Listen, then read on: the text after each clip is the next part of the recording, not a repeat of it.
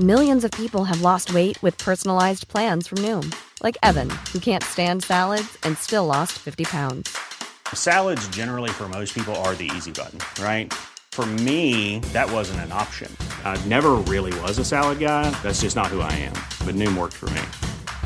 Get your personalized plan today at Noom.com. Real Noom user compensated to provide their story. In four weeks, the typical Noom user can expect to lose one to two pounds per week. Individual results may vary. Heraldo Radio. Tarde a tarde, lo que necesitas saber de forma ligera, con un tono accesible. Solórzano, el referente informativo.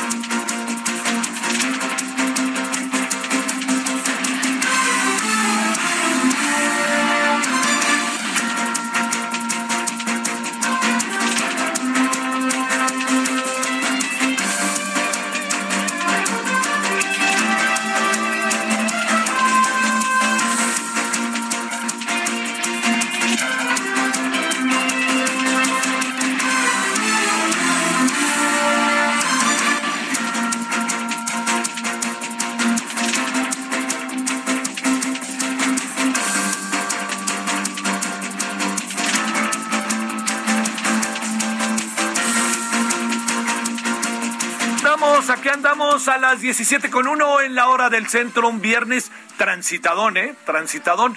¿Es quincena hoy? No, es hasta lunes o martes. ¿Cuántos días tiene febrero? Que siempre me hago bolas. Ahorita mismo le digo cuántos días tiene eh, febrero. Tiene. Ahora sí que este. ¿Perdón? 28, eso. Bueno, esto significa que el mes se acaba el lunes. Claro, ya le iba a decir el último día del mes, mangos. Acaba el lunes y empezamos el marzo primero, martes. Bueno, oiga, aquí andamos agradeciéndole que nos acompañe. Es día de la semana, eh, estamos en el viernes, ya le dije, es día 25 de febrero. Pues estamos marcados por un conflicto que nos rebasa, auténticamente nos rebasa. Usted, usted dirá, para que el presidente de Ucrania hecho un video y diga, a lo mejor esta es la última vez que nos vemos, con eso le digo cómo andan las cosas, ¿no? Bueno, oiga, yo le agradezco, por supuesto, que nos acompañe en nombre de todas y de todos quienes hacen posible la emisión. Le saluda al servidor Javier Solórzano. Le recuerdo que está en el 98.5 de FM Heraldo Radio y estamos en referente. Bueno, a ver, eh, de, de los asuntos que traemos.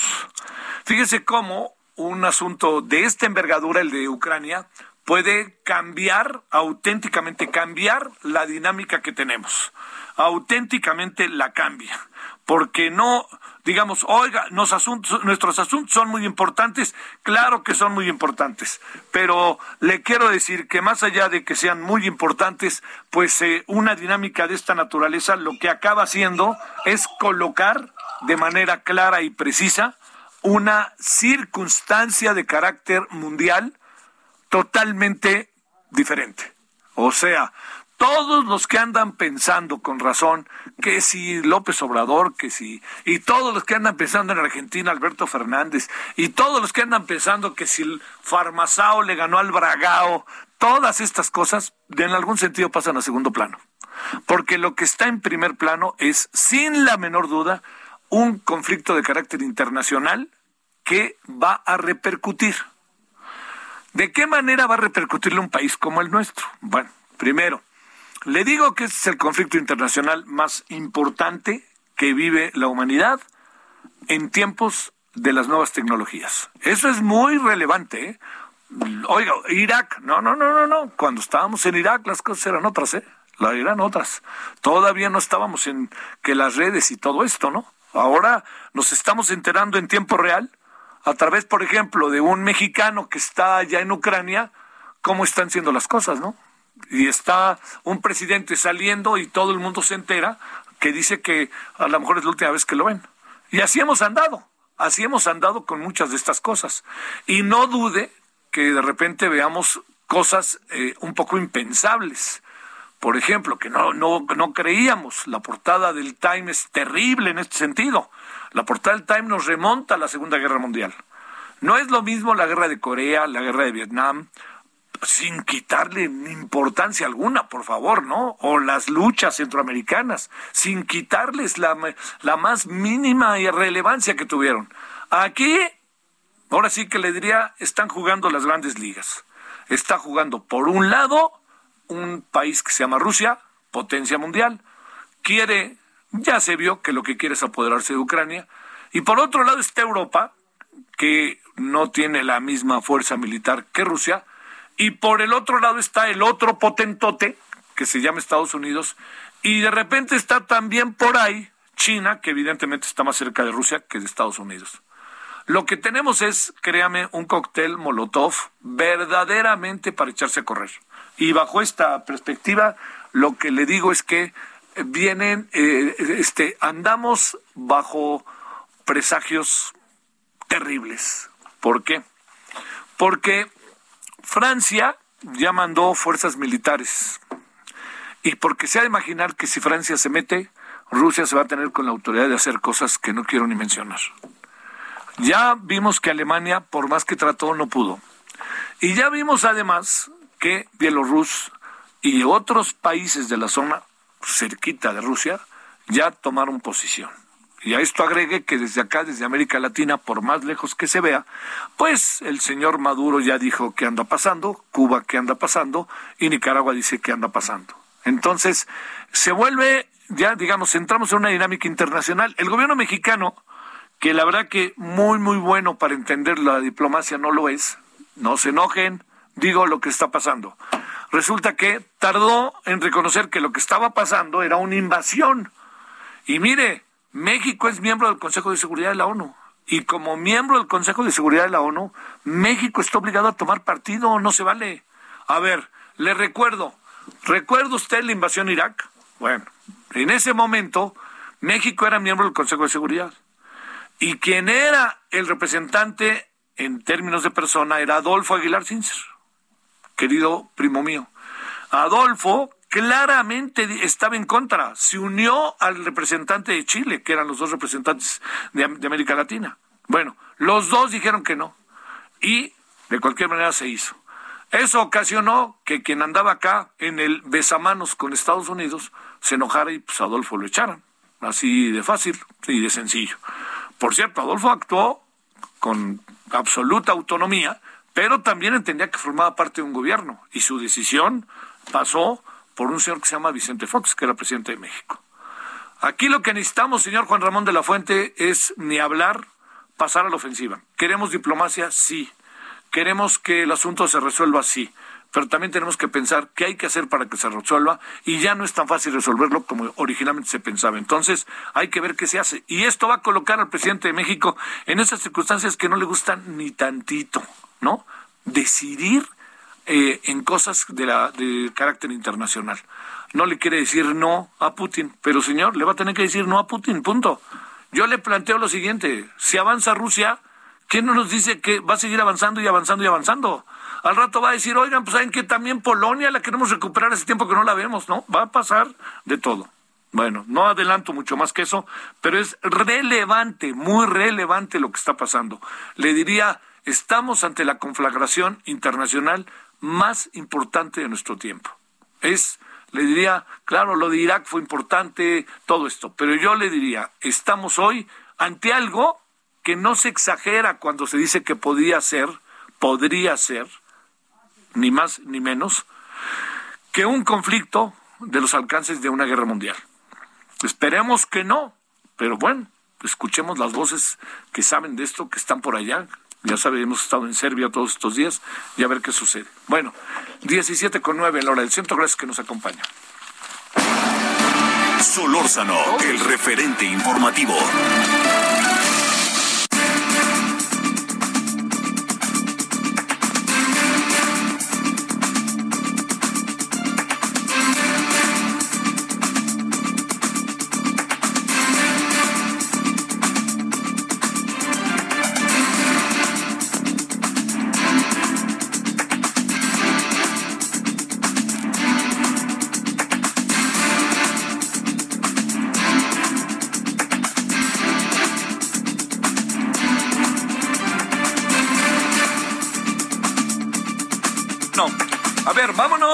17 con 10 en la hora del centro. Las cosas eh, han adquirido una dimensión totalmente, este, totalmente distintas, ¿no? Van, van adquiriendo eh, eh, una dimensión este, totalmente distinta. Estaba poniéndome de acuerdo aquí con nuestro maravilloso operador, que ya está bien de salud, nos tiene tranquilos eso, este, pero que, que le subiera un poquitito al audio. Bueno, le cuento que la verdad yo confío, y no se lo digo así juguetonamente, en, en, el análisis para entender lo que pasa de personajes como Dejan Mihailovic. Por eso hemos abusado de él toda esta semana y nos hemos ido a Serbia. Lo hemos traído aquí del tingo al tango. Pero bueno, por fortuna está todavía por allá y está allá porque allá vive una parte de su vida y le queremos agradecer a Dejan Mihailovic, experto en geopolítica y relaciones internacionales del TEC, anda de año sabático y anda trabajando por allá. Dejan, de nuevo te saludo, esto va creciendo, ¿no, Dejan? Sí, claro, te saludo también, Javier, este, y como siempre, muchas gracias por la confianza y el espacio. Sí, efectivamente, eh, las operaciones militares que anunció el presidente Putin hace unos días ya cobran una dimensión cada vez mayor. Eh, estuvimos platicando en últimos días sobre si existe o no un fin último de esta intervención y pues se antoja no pensar ahora en cuanto a que eh, se va lo que va a suceder el día de hoy eh, mañana yo digo no más allá del domingo eh, vamos a ver eh, si Kiev la capital de Ucrania va a caer en manos de de tropas rusas o va a haber una resistencia mayor. No sé si es interesante y si tenemos eh, tiempo para revisar un poco eh, lo que son los arsenales militares de los dos países, porque hay que subrayar que eh, Rusia, es Rusia es infinitamente superior en términos militares, no solo a Ucrania, ¿no? Yo digo que ahora con las innovaciones tecnológicas en la industria militar y la posesión de eh, armas eh, hipersónicas. Creo que es la potencia militar número uno, aunque a muchos esto no les guste o no estén de acuerdo. Eh, Rusia dispone en este momento de entre 800 y un millón de efectivos de combatientes, en caso de Ucrania 200 mil, y de estos 200 mil, casi 150 mil soldados en la zona de Lugansk y Donetsk, obviamente por eh, este, operaciones militares con propósito de recuperar estas dos repúblicas autoproclamadas eh, y redentistas. Eh, más allá de eso, los tanques, tenemos unos 2.500 en Ucrania, más de 12.000 en Rusia, carros unos eh, 2.000, 3.000 eh, en caso de Ucrania, eh, 30.000 en caso de Rusia. Eh, la aviación, unos, eh, unas 300 naves, 318, 320 que aparecen ahí en datos estadísticos de los ucranianos y 4.000 eh, casi 200 de, lo, de los rusos, naves de combate, unos 70 ucranianos, 780 rusos, helicópteros de combate, 34 ucranianos, 544 rusos, la flota eh, del Mar Negro, ¿no?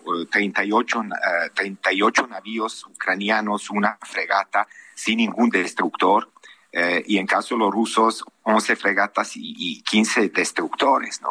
Entonces, pues se antoja un, un, juego en el campo militar, perdóname si uso ese, esa palabra tal vez inapropiada, bastante desequilibrado e injusto, ¿no? Eh, sin embargo, pues todo esto tiene un antecedente o varios antecedentes que hemos revisado en nuestras conversaciones en estos días y que, pues, al parecer, eh, esta incursión del ejército ruso para acabar con el actual régimen eh, en Ucrania, de poner al actual presidente Volodymyr Zelensky y poner un gobierno títere prorruso, o incluso un escenario mucho peor para Ucrania, ¿no? Si observamos eh, en qué dirección van las operaciones militares y cómo incursionaron los rusos eh, a Ucrania, veremos que son tres lados prácticamente, solo el lado oeste eh, careció ¿no? de una importante incursión. ¿Qué es lo que especulo yo? Eh, si se observan los movimientos del ejército ruso, prácticamente ellos eh, quieren dominar la zona de, de, Lugansk y Donetsk, ¿no? Obviamente, bajando por Mariupol, un puerto allá eh, muy importante, atravesando Crimea y llegando a Odessa y a, y a Transnistria, ¿no? ¿Qué te hace pensar esto? En términos militares y, después de la guerra, cuando llegue el cese de fuego, una eventual rendición de Ucrania, pues prácticamente Ucrania puede quedarse sin la salida al Mar, al, mar Negro. Y esto eh, sería un cometido cumplido de Federación Rusa porque Mar Negro es un punto estratégico geopolíticamente ah, muy sensible, demasiado sensible. Y eh, esto, todo esto va en el sentido de lo que anunció Putin cuando en su eh, discurso hablaba de desnazificación y desmilitarización eh, de Ucrania. Híjole, híjole. A ver, este, bajo esa óptica hoy, eh, a ver, cómo interpretar declaraciones, aunque es muy, algunas pueden ser muy previsibles, pero cómo interpretar la declaración de a lo mejor es la última vez que, que, me, que me ven del, del presidente ucraniano. Segundo, cómo este, interpretar eh, el hecho de que también digan nos están dejando solos. Eh, tercero, cómo interpretar eh, el silencio singular de China. cuarto, cómo interpretar que Francia ha dicho que va a enviar efectivos para ayudar a Ucrania. Sí, son varias cuestiones. Mira, eh, yo sostengo, y esto lo he dicho en semanas pasadas, que Volodymyr Zelensky, por más que sea un jefe de Estado y un presidente de un país con una extensión territorial importante, con una población de 40 millones de personas, eh, con un pasado histórico eh, muy rico, etcétera, eh, por la zona que ocupa Ucrania también, estratégicamente en ese tablero geopolítico mundial también, ¿no? Eh, Ucrania como granero eh, de Europa, ¿no? Rica en minerales, en carbono, en maquinaria pesada, ¿no? Un, país que incluso durante la época de la Unión Soviética concentraba una buena parte de la producción de bienes materiales, ¿no? Y hoy no es un país cualquiera, por así decirlo. Sí, claro. Sin embargo, eh, sin embargo, Javier, eh, creo que eh, no sé si algunos se molestaron en, revisar lo que decía Zelensky hace unos días en la reunión de seguridad en Múnich, que es esa reunión que se convoca cada año. me llamó mucho la atención que prácticamente ni siquiera los medios corporativos occidentales eh, insistían en una parte de su discurso, eh, él invocaba lo que era el memorándum de Budapest de 1994. Eh, que implicaba en aquel entonces que todo ese espacio postsoviético, una vez desaparecida la Unión Soviética, comience a ser desmilitarizado en términos de armas nucleares. ¿no? Y es así como poco a poco pues las armas nucleares se retiraron de las de varias repúblicas exsoviéticas, Zelensky reivindicó eh, el derecho de que, eh, coqueteando con líderes occidentales, de que de repente eh, se antoja que Ucrania nuevamente tenga arma militar en su territorio. Yo creo que esto fue, por así decirlo, no una gota que, que derramó. Derramó el vaso y que arrinconó prácticamente a Putin eh, prender una, una acción de esa envergadura. Ahora bien, eh, también habría que recordar que en 2007, eh, también en Múnich, en esa reunión de seguridad, el propio Putin decía, bueno, si seguimos así, las cosas no van a salir, ¿no? 2007, él decía que no podemos aceptar un concepto de seguridad internacional de unos a expensa de otros países. Eh, no es justificable de ninguna manera la incursión de Rusia en el territorio de un país soberano como Ucrania, violando flagrantemente todo lo que es el derecho internacional. Sin embargo, esta guerra no es de anteayer, no es ni siquiera de hace un mes. Eso es un conflicto que tiene un antecedente bastante complicado, poco mencionado, poco estudiado. Hoy, otra vez, lamentablemente, tenemos también guerra de medios, ¿no? Mucha propaganda, mucho fake news. Eh, ya viste cómo alborotaron redes sociales tanto de un lado como de otro, cuestiones que son muy difíciles de probar, etcétera, etcétera. Entonces, aunado a eso, pues la respuesta tibia en cursiva del occidente ante lo que eh, sucede en estos últimos días y eh, limitada con imponer algunas sanciones económicas que como ellos manejan eh, la palabra endurecidas y que en realidad pues se redujeron a que Putin y Lavrov tengan sus cuentas congeladas o algunas cuestiones de movimiento limitadas, eh, unos cuatro bancos rusos no aislados, eh, otras tantas eh, empresas estatales de, de, energéticos. Y, y, este que la Champions no se va a celebrar la final en San Petersburgo, ¿no? Entonces se antoja como una respuesta que en este momento es lo único que el Occidente puede hacer hasta el momento. Y de ahí regresando a, Zelensky, ¿no? Y, a su decepción y la decepción de muchos ucranianos que han sido arrojados a esa frente como unos eh, típicos, o sea, carne de cañón, ¿no? Eh, abandonados a su suerte, ¿no? Y esto yo creo que también hace responsable a varios políticos de alto rango de la Unión Europea y ni se diga, ¿no? Del Washington. Híjole, ¿tú crees que Francia se meta? No, no, definitivamente no. Francia es un país miembro de la OTAN, en acta constitutiva de la OTAN, eh, eh, cinco, ¿no? En el artículo 5, eh, ningún país de la OTAN puede intervenir militarmente sin que alguno de los miembros de la OTAN, hoy compuesta por 30 países, sea atacado o directamente amenazado. Por supuesto que esta acta se violó en caso de Serbia, pero estarás de acuerdo, Serbia no es Rusia. No. Más bien, Rusia, no es Serbia. a ver, ¿qué pasa con Serbia? ¿Nada? No, no, aquí en Serbia y en los países aledaños eh, estamos solidarizándose con las personas que están sufriendo, sufriendo esa violencia extrema. Este, muchos tenemos amigos, eh, parientes, hay lazos muy fuertes entre los países eslavos, eh, desde Polonia, pasando por República Checa, Eslovaquia, eh, Serbia, Bulgaria, eh, todo ese mundo eslavo eh, postsoviético que hoy está tan dividido y a veces con problemas muy similares. Ucrania lamentablemente no logró superar dificultades que encontró en el camino después de su independencia.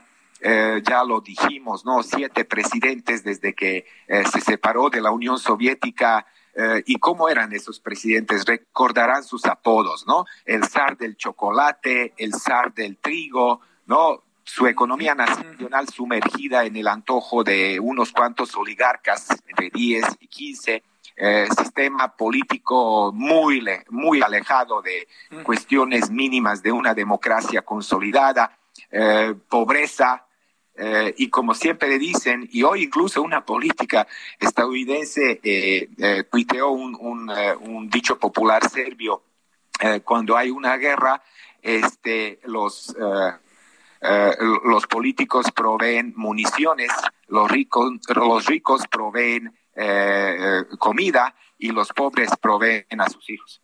Y yo creo que nuevamente tendremos eh, ese dolor, esa triste situación donde mucha gente inocente perderá la vida, perderá la casa, perderá eh, prácticamente eh, su futuro. Esperemos que esto acabe pronto. llama la atención de que Zelensky, nuevamente lo menciono, que hace apenas unos días pedía armas nucleares para Ucrania, hoy solicita a Putin que se sienten los dos en una mesa y negocien eh, la solución de este conflicto. Pero me temo que eh, esto fue demasiado tarde. Bueno, este, Dejan, seguiríamos platicando, pero como puedes imaginar, por acá hay una pausa. Este, eh, en, muy pocas palabras, así como en 10 segundos, ¿crees que esto va a, escalar? sí, efectivamente, todo apunta que la intervención se va a endurecer, va a haber mayor movilización de más fuerzas eh, el objetivo es Kiev. ¿no? Todo está eh, virando en torno a la caída de la capital. Una vez cayendo capital, eh, la capital, la ciudad de Kiev en manos de los rusos, probablemente tendremos eh, varios escenarios y, varias posibilidades para ver eh, hacia dónde se va a encaminar todo esto. Gracias. Pausa. El referente informativo regresa luego de una pausa. Heraldo Radio, la HCL se comparte, se ve y ahora también se escucha.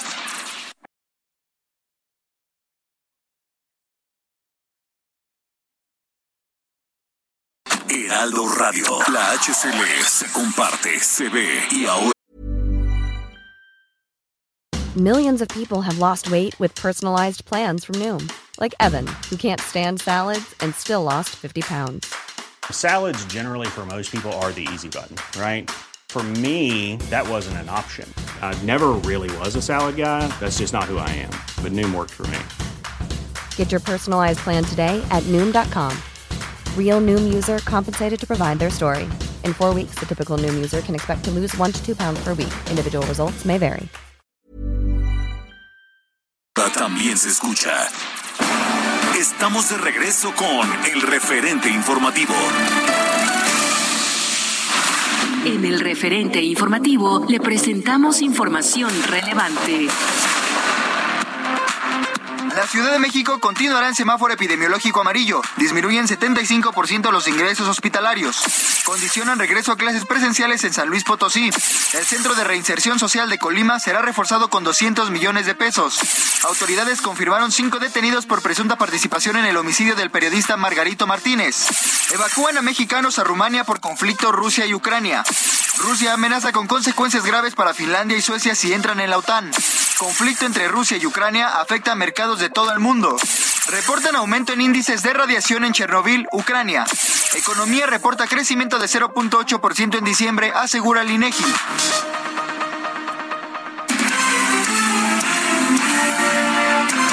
Esperamos sus comentarios y opiniones en Twitter. Arroba Javier Solórzano.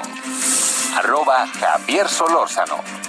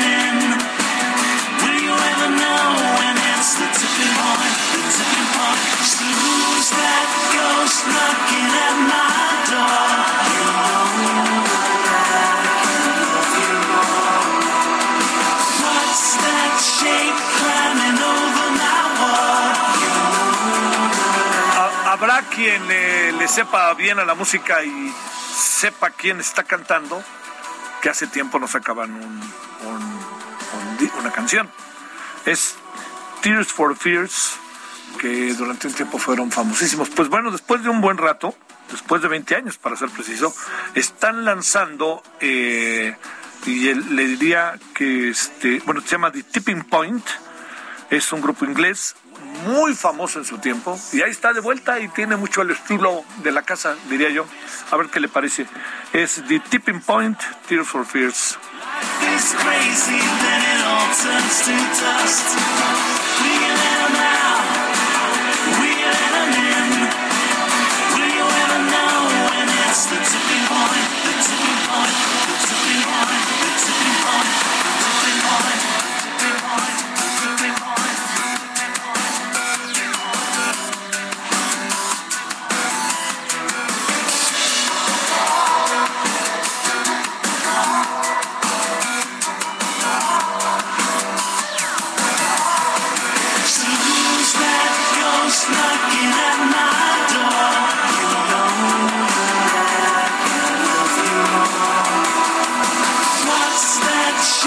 Aquí andamos de vuelta eh, gracias que sigue con nosotros. Eh, muchas cosas, ¿no? Ha, provocado eh, todo el tema de, Ucrania y Rusia, ¿no?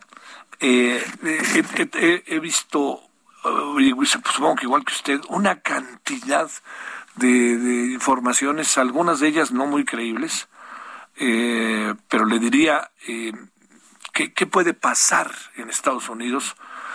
Estados Unidos no puede intervenir, ¿eh? No, no, no es algo que Estados Unidos tenga en su, deba de tener en su eh, radar, ¿no? El señor Joe Biden. Lo que pudiera pasar con Joe Biden es este todo esto, la otra gran, el otro gran asunto a interpretar es qué puede pasar al interior de Estados Unidos. Vienen elecciones, eh, algunos piensan que es medio débil el presidente Biden, otros quieren las locuras de Trump. Incluso aquí no se dice nada sobre Trump. No, hombre, cuando dijo Trump esto me pareció a mí terrible, ¿no? Que no hubiera ni la más mínimo voltear, o sea, no lo dijo cualquier hijo de vecina, pues cuando dijo deberíamos hacer algo así en el eh, con México, allí en la frontera, cuando dijo eso, cuando hablaba de, el, de explicaba el motivo de su de la invasión el señor Putin lo, lo, decía admirándolo no reconociéndolo. Miren lo que hizo. Oh por favor por favor no ahí hay que tener enorme enorme me atrevo a decir este enorme cuidado no con no dejar pasar ciertas cosas. Y digamos uno uno reacciona hecho la bala con el señor Blinken eh, no reacciona tan fuerte con el señor Cruz, entiendo que son diferentes personajes y diferentes cargos, y el señor Tom puede decir lo que sea y no pasa nada, ¿no? Cuidado, cuidado, cuidado. El gobierno mexicano eh, va a entrar en un va a entrar en un apuro, pero un apuro que, que tiene que ver con el apuro que trae el mundo. Eh, cuando digo eso, lo que me parece sumamente importante es que sepa cómo reaccionar y que tenga claridad de qué hacer. ¿eh? No se le vaya a ir el, el, camión, ¿no? O sea, tardó 24 horas en responder algo que es importante, porque además, pues yo supongo que los propios Estados Unidos, si algo querían, era que inmediatamente este, encontrar solidaridad. Eh, yo entiendo que pues, los países de Centroamérica, Estados Unidos, sí les son importantes, pero les están lejos. Pero como sea México, es un país además con una relación este, pues, fundamental. Entonces, todo ello puesto así en la mesa, eh, al final acabaron diciendo que esto fue lo bueno, acabaron diciendo, bueno, vámonos este, directamente, ¿no? Con, con el tema de de que sí es invasión y esa palabra cambió mucho las cosas porque la propia embajadora de Ucrania le casi le dijo oigan defínanse no lo dijo ayer en la mañana y además no solamente defínanse qué van a hacer y además pues es una invasión rompan relaciones. No nos van a decir de fuera qué tenemos que hacer. El problema es si tenemos la suficiente claridad aquí adentro o también estamos quedando bien con unos y a otros los estamos dejando pasar como si nada. Por qué razón no lo sé ¿eh? Porque tampoco me voy a poner a especular que el presidente piensa como Trump, ¿no? Pero ¿por qué con Trump tanta indulgencia y por qué con el señor Biden o con el señor Blinken inmediatamente brincamos, ¿no? Y este le mandamos cartas. Y ahora ya resulta que cada vez que hay un secuestro o lo que sea, con armas este, de, este, de producción estadounidense. Antes no se acordaban de eso, ¿no? Ahora sí. Bueno, en fin, son las 17.37 en hora del centro y hablando de asuntos que no son nada gratos, eh, bueno, y que son importantes respecto a, la, eh, a lo que tiene que ver con eh, la, la justicia, con la instrumentación de la justicia. Nos vamos hasta Michoacán con Charbel Lucio. Charbel, ¿cómo has estado? ¿Qué tal? Buenas tardes. Pues aquí con la noticia de que se dio a conocer el día de hoy, el fiscal general de Michoacán, Adrián López Solís, dio a conocer que fueron detenidas tres personas por el asesinato del alcalde de Contepec, Enrique Velázquez Orozco, crimen que ocurrió el pasado 5 de febrero. El fiscal detalló que eh, este alcalde de 38 años de edad eh, pues fue privado de la libertad el día 5 de febrero en el municipio de Contepec cuando se encontraba en una forrajera de su propiedad en la colonia Centro. Ahí fue abordado por un hombre identificado como Ángel N, quien lo amagó con arma de fuego. Después lo obligó a subir a un vehículo pero antes de abandonar el establecimiento, eh, este esta persona, este delincuente, arrancó el sistema de videovigilancia para pues no dejar evidencia de la privación de la libertad. Después eh, condujo el automóvil hasta un camino de terracería, donde Enrique Velázquez fue privado de la vida por otro implicado de nombre José Diego N., en complicidad con varias personas, entre esas un tercer responsable llamado Fernando N. Después el cuerpo del alcalde fue llevado a un predio de la localidad del Tecolote, eh, donde fue localizado dos días después.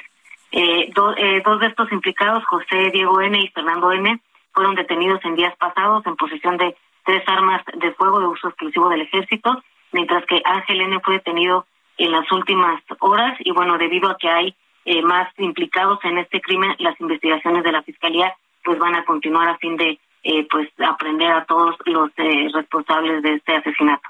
Esa es la información. Oye, Charbel, como pasa con esto, uno acaba siempre teniendo ciertas inquietudes respecto a, si los detenidos son los, los responsables realmente o no. ¿Ellos declaran algo o están todavía en, en, la en posición de presuntos? ¿Ellos no han declarado que ellos fueron los responsables ni cosa parecida?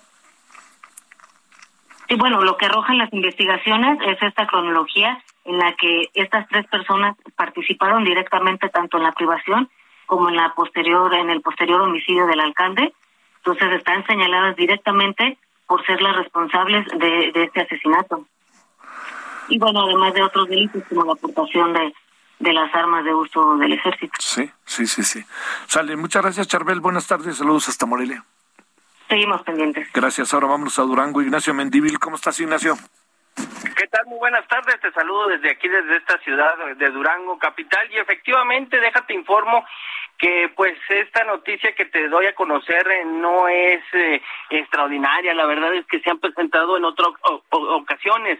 Déjame decirte que elementos del mando único conformada por la Policía Estatal, eh, la Policía Municipal, pues supieron de un caso ahí en el pobladito de Santa Clara que pertenece a Durango, limítrofe con Zacatecas, pues se supo que un adulto mayor de 72 años de edad estaba siendo extorsionado. Eh, se logró localizar y lograron evitar eh, que se depositara dinero y todo un problema serio en esta familia. Bueno, eh, resulta ser que una persona logra, la esposa de este hombre logra decirle a la, a la policía que por ahí se encontró pues de que su marido de 72 años le había recibido una llamada y salió pues al encuentro de las personas que le hicieron la llamada, sin embargo, sin dejar muchos datos, nada más que estaban pues eh, recibiendo llamadas de eh, un, teléfono y estaban pidiendo este rescate de esta persona. Eh, la policía logró ubicar la, la, la llamada y lo encuentran en Juan Aldama, Zacatecas, un municipio en el estado de Zacatecas a esta persona de 72 años no sabía que lo estaba que estaban extorsionando a sus familiares. Sin embargo, pues estaban pidiendo rescate y el operativo logra localizarlo a él, logran localizar a las personas que estaban haciendo el, el, eh, la extorsión, eh, pero bueno, hasta el momento se desconoce si están ya este con un proceso o no. Sin embargo, logran que este adulto mayor regrese hasta su domicilio, lo entregan con su esposa, sus hijos y se evita esta extorsión. Pero esto no es nuevo. después de hace varios meses que tenemos problemas en esta zona limítrofe entre Durango y Zacatecas y que muchos duranguenses han tenido que emigrar acá a la ciudad capital o a la eh, comarca lagunera debido a la violencia, bueno, pues se sigue dando este tipo de extorsiones y otros actos de violencia en esta zona limítrofe. Así las cosas desde Durango. Este, a ver, déjame, déjame, déjame plantearte algo este, sobre esto. Eh, es, eh, Ignacio, ¿es algo que esté sistemáticamente presentándose? Así digamos, que haya en esta zona limítrofe entre Zacatecas y, Durango, que estén pasando muchas cosas derivado de la situación tan complicada que está viviendo Zacatecas? Sí, porque no solamente es la extorsión, sino también es el asalto, es el robo. Eh, ha habido en este mes dos ocasiones que el mismo gobierno del estado ha pedido a los ciudadanos de Durango no transitar las carreteras de Zacatecas por la tarde y noche porque son altamente este, peligrosas. Los mismos Canaco, Canacintra, Coparmex han denunciado que las camionetas que llevan mercancía a Aguascalientes, a San Luis Potosí, han sido víctimas de asaltos. O sea que, y bueno, la gente se está, está emigrando pasando porque no hay seguridad, a pesar de que hay una, un operativo fuerte de Policía Estatal, de Guardia Nacional, bueno, pues los eh, municipios que están en contacto del lado zacatecano tienen problemas eh, de inseguridad. te mando un gran saludo, Ignacio. Buenas tardes. Buenas tardes. Ahora 17:44 en hora del centro. Solórzano, el referente informativo. Bueno, está con nosotros Alessandra Rojo de la Vega, podríamos decir política y activista, en otro tiempo no muy lejano, legisladora. Alessandra, ¿cómo has estado? Muy bien, muchísimas gracias, Javier, con el gusto de saludarte. El gusto nuestro. ¿Qué está pasando, eh? ¿Por qué tuviste hoy que ir a declarar? A ver, ¿en qué estamos de lo que está sucediendo en tu caso? Y pues algunos lo interpretan de muchas maneras. Yo no lo quisiera interpretar, sino más bien escucharte, ¿no? Pues sí, después de cinco horas de audiencia en los juzgados de Santa Marta, Capitla. ¿Eso fue hoy? eso fue hoy en la mañana. Ah. Este, de hecho, vengo saliendo hace muy poquito tiempo y la jueza determinó que no iba a vincular a proceso debido a que no había delito. Una carpeta de más de 500 hojas que judicializaron de manera atípica, muy rápido y pues como bien dijo la jueza, pues, sin algún delito que se pudiera probar. ¿Qué delitos te, te presunta, bueno, qué presuntos delitos te imputaban? Me imputaban haber hecho propaganda electoral en ah. función de, haber sido candidata en el, en el proceso pasado, en julio del año pasado. Eh, sí, dime. ¿Quién acusa? Pues e, eso es lo, que es más extraño, ¿no? se, supone que es una un mail que mandaron anónimo. Eh, posteriormente se dijo un nombre, pero nunca pudieron comprobar la identidad de esta persona. Se siguió por oficio y pues judicializaron. Hace, aparte me enteré hace tres semanas, me llegó una notificación a mi domicilio en donde mencionaban que mi defensa ya tenía copia de la carpeta de investigación, lo cual pues no era verdad. Tuve que ir personalmente a la fiscalía por la carpeta de investigación. Te digo, de más de 500 hojas, llena de mentiras y llena de este pues de supuestos oficios y muy extraño todo. La verdad es que tenía mucho miedo de asistir a la audiencia, pero no quedaba de otra más que enfrentar la justicia y con cabeza en alto porque yo no había cometido ningún delito. Es que la posibilidad, como están las cosas, ni hablar, hay que decirlo, querida Alessandra, este que vayas a presentarte puede significar que inmediatamente te detengan. Así es, yo como debes saber, soy independientemente de ser política, soy activista por los derechos de las mujeres muy fuerte. Y esta lucha nada más me hizo pensar que hubiera tenido una relación. Espero que no sea así, que no tenga nada que ver con el 8 de marzo que, ya viene. Eh, y que, pues, que, que hayan por esto mismo judicializado una carpeta que, mira, yo a mí se me hace extrañísimo, ayudo y defiendo muchísimas mujeres y para judicializar una carpeta es bien difícil.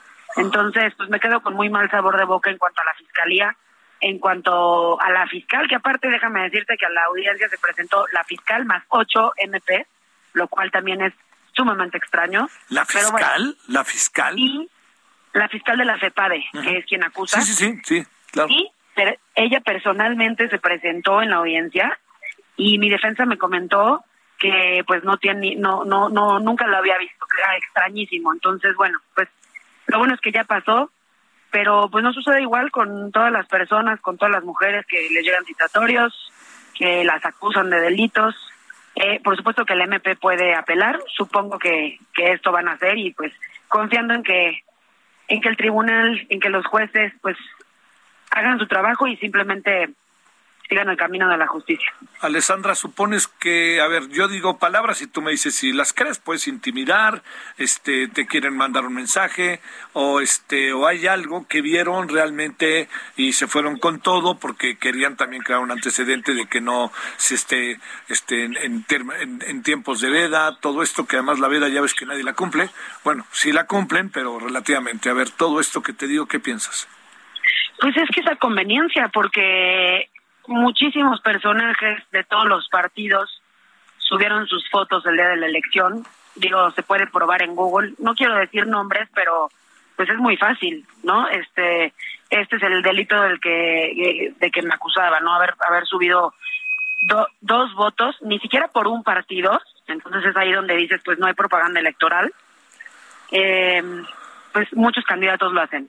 Y, y bueno, lo hemos visto eh, recientemente, ¿no? Cómo se viola la veda electoral, el INE sanciona, se bajan las publicaciones y hasta ahí, pero de ahí a que sea penal el asunto, a que judicialicen una carpeta, pues a mí sí me queda un muy mal sabor de boca, a mí se me hace una intimidación hacia mi persona y pues que, que hoy pude salir de ella. No sé si tenga la misma suerte en, otro, en otros momentos este la eh, alguna mala o una relación complicada pues eh, pienso con la jefa de gobierno por decirte algo con personas que estén en la porque es un asunto capitalino no es un asunto local así es. Hace no mucho tiempo me quisieron abrir carpetas de investigación por un abrazo. No se dio esto porque pues no contaban con que yo tenía pruebas de lo sucedido. Se me ha acusado de incitar la violencia en las marchas, que es completamente mentira, y pues ahora esto. A ver, viene el 8 de marzo, ¿qué piensas ahí? Yo el 8 de marzo voy a ir a marchar como he ido muchos años anteriores. Tengo una convocatoria, mi contingente siempre es un contingente pacífico, inclusive vienen policías mujeres de nuestro contingente entonces, pues mi lucha no va a parar por una intimidación, ni mucho menos por miedo. Seguir alzando la voz donde quiera que esté. Eh, ¿Presumes que pudiera haber eh, una segunda vuelta respecto a tu caso o ya se cerró? Pues podría, sí podría haber una apelación, sí creo que lo van a hacer. Y creo que las investigaciones no van a parar y el estar difamando y, viendo por dónde pegarme, pues tampoco va a cesar, desgraciadamente. cerrando, ¿con qué crees que esté relacionado esto? ¿Con tu actividad política, con tu actividad como, este, como activista, valga la redundancia, o con el 8 de marzo? ¿Con qué crees que esté eh, todo este asunto? Pues con ambas, Javier, porque mira, por un lado se está viendo una persecución política en contra de quien piensa distinto a los que están hoy en el poder, y por otro lado y con mucho respeto, pues tengo más de 20 mujeres feministas, activistas, luchadoras sociales que tienen carpetas de investigación abiertas, que ahora están llegando citatorios a sus casas. Y pues que no tienen ni idea por qué. Ojalá en algún momento ellas quieran levantar la voz. Entiendo perfectamente su miedo y pues que ellas sepan que pueden contar conmigo para hacer saber lo que está pasando. Entonces, pues es por las dos vías. ¿Estarás en primera fila el 8 de marzo? En primera fila. Te mando un saludo, Alessandra Rojo de la Vega. Igualmente, un abrazo. Adiós, gracias, buenas tardes. Uy, uy, uy, uy, A ver, este asunto. Es que fíjese, yo, yo llegué a pensar que podría, incluso eventualmente, podrían detener por el tipo de acusación que se hizo. Y además porque sí se ve que le echaron ganas, ¿eh? Para detenerla. Bueno, para presentarla, más que detenerla. Detenerla no me atrevo a decirlo porque no lo sé pero sí sé que Alessandra Rojo de la Vega pues ha estado porque lo he visto, porque lo he reporteado, porque la verdad que no la conozco, he hablado una o dos veces con ella, este sí ha estado movida. Eh, en el Congreso, varias veces la vi, eh, y alguna vez habremos platicado en función de las muchas cosas que se hacen en el canal del Congreso eh, y de repente pues uno tiene trato con todos los legisladores y legisladoras afortunadamente ¿eh? porque pues uno va entendiendo y viendo cosas bueno este todo esto que le digo forma parte de una circunstancia que no se puede soslayar y que estamos en algo ahí estamos en algo ahí complicado, ¿no? Ojalá pudiera haber precisión, porque si no es ahorita no voy a querer ir tras ella antes del 8 de marzo. El 8 de marzo pinta, pinta rudo y pinta bien, en ese orden, ¿eh? No va a ser fácil, pero pinta bien. ¿Qué quiero decir con pinta bien? Yo presumo que muchas, muchas mujeres saldrán a la calle, muchas en todo el país. 17.53 en hora del centro. Vamos cerrando. París Salazar, ¿dónde andas, París? Buenas tardes, Javier, amigas, amigos de la de México. Desde Colima, el presidente Andrés Manuel López Obrador respaldó a la gobernadora de Colima, Indira Vizcaíno, y dijo que no está sola, que cuenta con el gobierno federal para combatir la inseguridad y para garantizar la tranquilidad de los habitantes. Dijo que el pueblo de Colima cuenta con el apoyo del gobierno federal y es por eso que se mandó una fuerza especial de tarea de 950 elementos para reforzar la seguridad en la entidad, así como una célula de 20 elementos de inteligencia, Y también con la Guardia Nacional y la Secretaría de Defensa Nacional, con la que se busca garantizar la seguridad, reducir el número de homicidios dolosos, ya que este estado encabeza el mayor número de homicidios dolosos en el país por cada 100.000 habitantes. Dijo que la gobernadora Indira Vizcaíno va a contar con el respaldo del gobierno de México para enfrentar los altos índices de inseguridad y delincuencia en la entidad. Javier, esto fue lo que pasó esta mañana desde Colima, la conferencia matutina. Gracias, gracias. Bueno, este, gracias, París. El, presidente ha estado que va donde hay un verdadero relajo con la seguridad. Pues bueno, qué bueno que les dice que no está solo, pero pues ojalá puedan salir del, de los muchos problemas que traen, ¿no? Guerrero, Baja California, Zacatecas, Colima, bueno. Vámonos, oiga, nos vemos al ratito, a las 21 horas en hora del centro traemos varias cosas en la noche, pero sobre todo traemos el tema ucraniano. Ahí estamos eh, en eso, tratando de entenderlo, explicarlo. No está tan lejos Ucrania. Es muy importante que sepamos eso. No está lejos Ucrania de nosotros, porque vivimos en un mundo globalizado. Y no olvide que estamos ante ya un conflicto que rebasa por mucho los conflictos que habíamos vivido en, las últimas décadas. Eh, y además con las nuevas tecnologías como nunca antes echadas a andar. Bueno, ahí tarde, pásela bien, adiós. Hasta aquí, Solórzano, el referente informativo. Heraldo Radio, la HCL se comparte, se ve y ahora también se escucha.